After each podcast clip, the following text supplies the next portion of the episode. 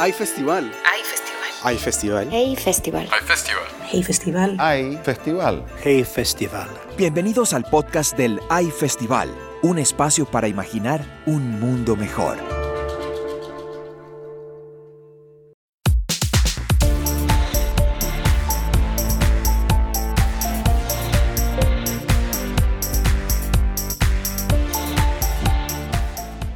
Bienvenidos al primer capítulo de los podcasts sobre talento editorial, una serie de podcasts en el que conversamos con diversos agentes del mundo editorial para que nos cuenten cómo viven en estos momentos tan convulsos, en el que la pandemia ha trastocado todo plan posible y en el que reina la incertidumbre futura.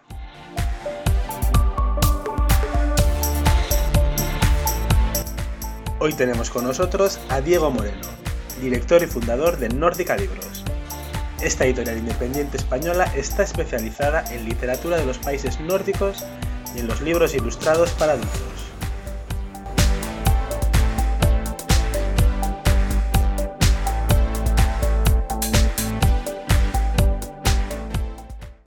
Bienvenido Diego, cuéntanos por favor dónde estás pasando el confinamiento y en qué estás empleando tu tiempo. Hola, buenas tardes. Pues estoy pasando el confinamiento en casa. Toda la gente que trabaja en Nórdica, estamos cada uno trabajando desde nuestra casa. Llevamos dos semanas sin ir por la oficina. Y básicamente estas semanas están siendo de reuniones por Skype. Pues no he tenido en mi vida tantas reuniones, encuentros con gente del equipo, con distribuidores, hablando también con libreros, con, analizando el sector, analizando qué podemos hacer. También trabajando en, preparando los próximos libros, eh, cambiando el programa editorial, reduciendo títulos, haciendo análisis, en realidad un poco adaptándonos a esta nueva situación difícil para todos. ¿Cómo está afectando la pandemia a tu labor en Nórdica? La pandemia ha afectado eh, a muchísimo a todo el trabajo de la editorial, por una parte porque eh, poco a poco el, el, trabajo que tenemos va desapareciendo y llegará un momento en el que no podemos hacer prácticamente nada.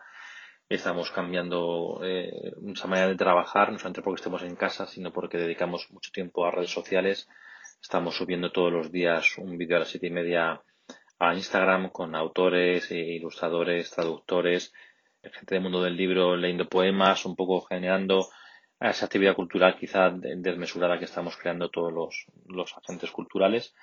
Y, y, bueno, y también nos afectado muchísimo en el sentido de que estamos todos un poco en estado de shock, como, que, como le pasa a libreros, a distribuidores, en la medida en que no sabemos cómo va a cambiar eh, esto nuestra manera de trabajar. Que va a cambiar es algo indiscutible y que será un, año muy duro, pero bueno, estamos intentando adaptarnos, intentando pensar con la cabeza lo más fría posible con la mayor inteligencia y con intentando proponer ideas que puedan mejorar el sector en la medida del posible en un momento tan crítico como este. Estos días hemos visto cómo muchas editoriales están regalando contenidos digitales y esto ha generado un gran debate público sobre la gratuidad o no de la cultura y también sobre la supervivencia futura de las industrias culturales. ¿Cuál es tu opinión al respecto? Este es un gran debate. De hecho, en la editorial hemos tenido este debate sobre, sobre la gratuidad o no de los contenidos.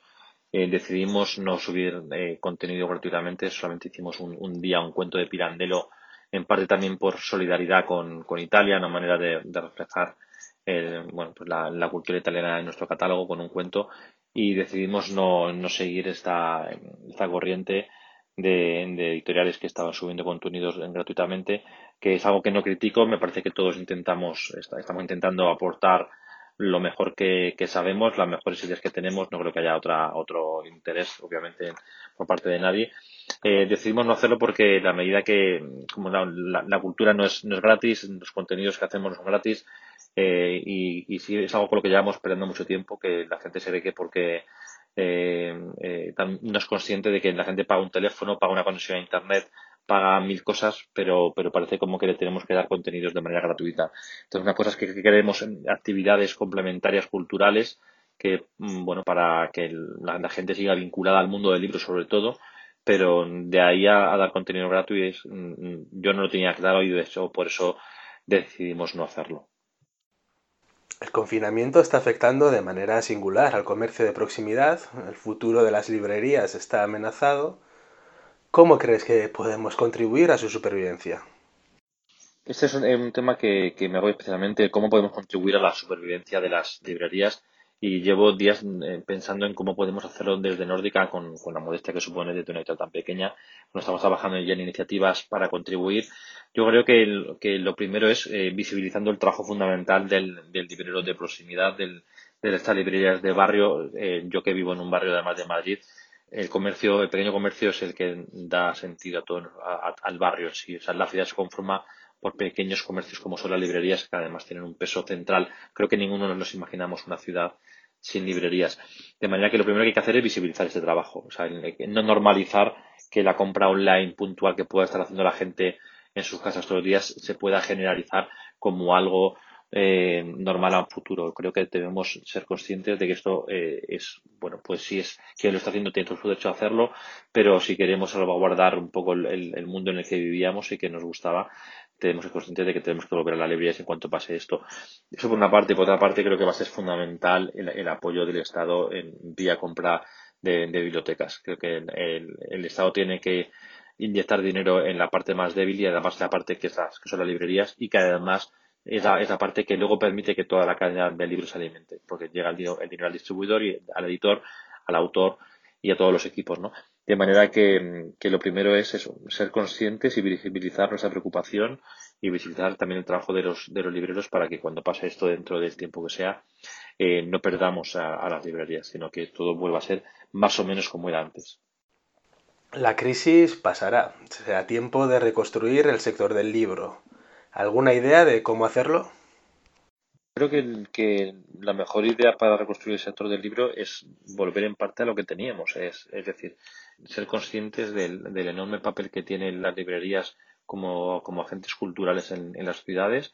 Creo que debemos ser más conscientes de su trabajo, eh, potenciarlas entre todos y sobre todo yo creo que, que, que, quizá el paso esencial es un pacto entre todos los agentes de la cadena del libro, libreros, editores y distribuidores, para armar unas, unas normas de, de, de, trabajo conjuntas, ¿no? ¿Qué, necesitamos todos? ¿Qué cantidad de títulos? ¿En qué condiciones? Una de las cosas que siempre surge ahora y, y seguramente este año va a pasar, que es la reducción del número de títulos, que es, que es una demanda eh, habitual por parte del, del sector. Eh, a mí siempre me da mucho miedo porque esa, eh, posiblemente lo que va a suponer es que desaparecerán los títulos más potentes culturalmente. Es decir, la gente va a seguir publicando eh, libros de Jorge Javier Vázquez, por ejemplo, por así decir, que se venden más que libros de Akhmatova. Y creo que eso puede generar un empobrecimiento también de nuestro sector cultural que era tan rico. ¿no?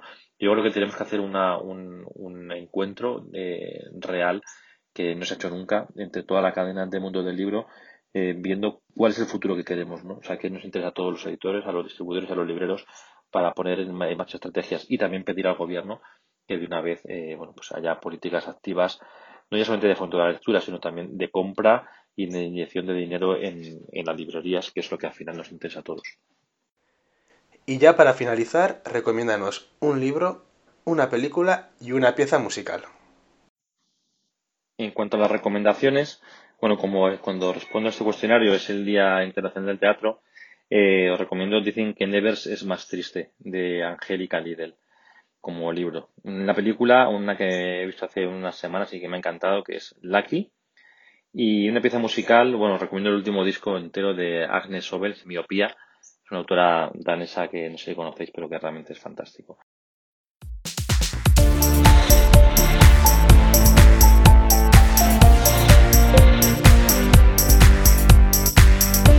Gracias por escucharnos. Les recordamos que Talento Editorial es un proyecto coorganizado entre el Hey Festival y Librerías Cálamo y que pretende dar a conocer experiencias novedosas y exitosas en la industria editorial. Es un espacio para intercambiar ideas y reflexionar conjuntamente. Más información en heyfestival.com slash talento-editorial. Hasta pronto.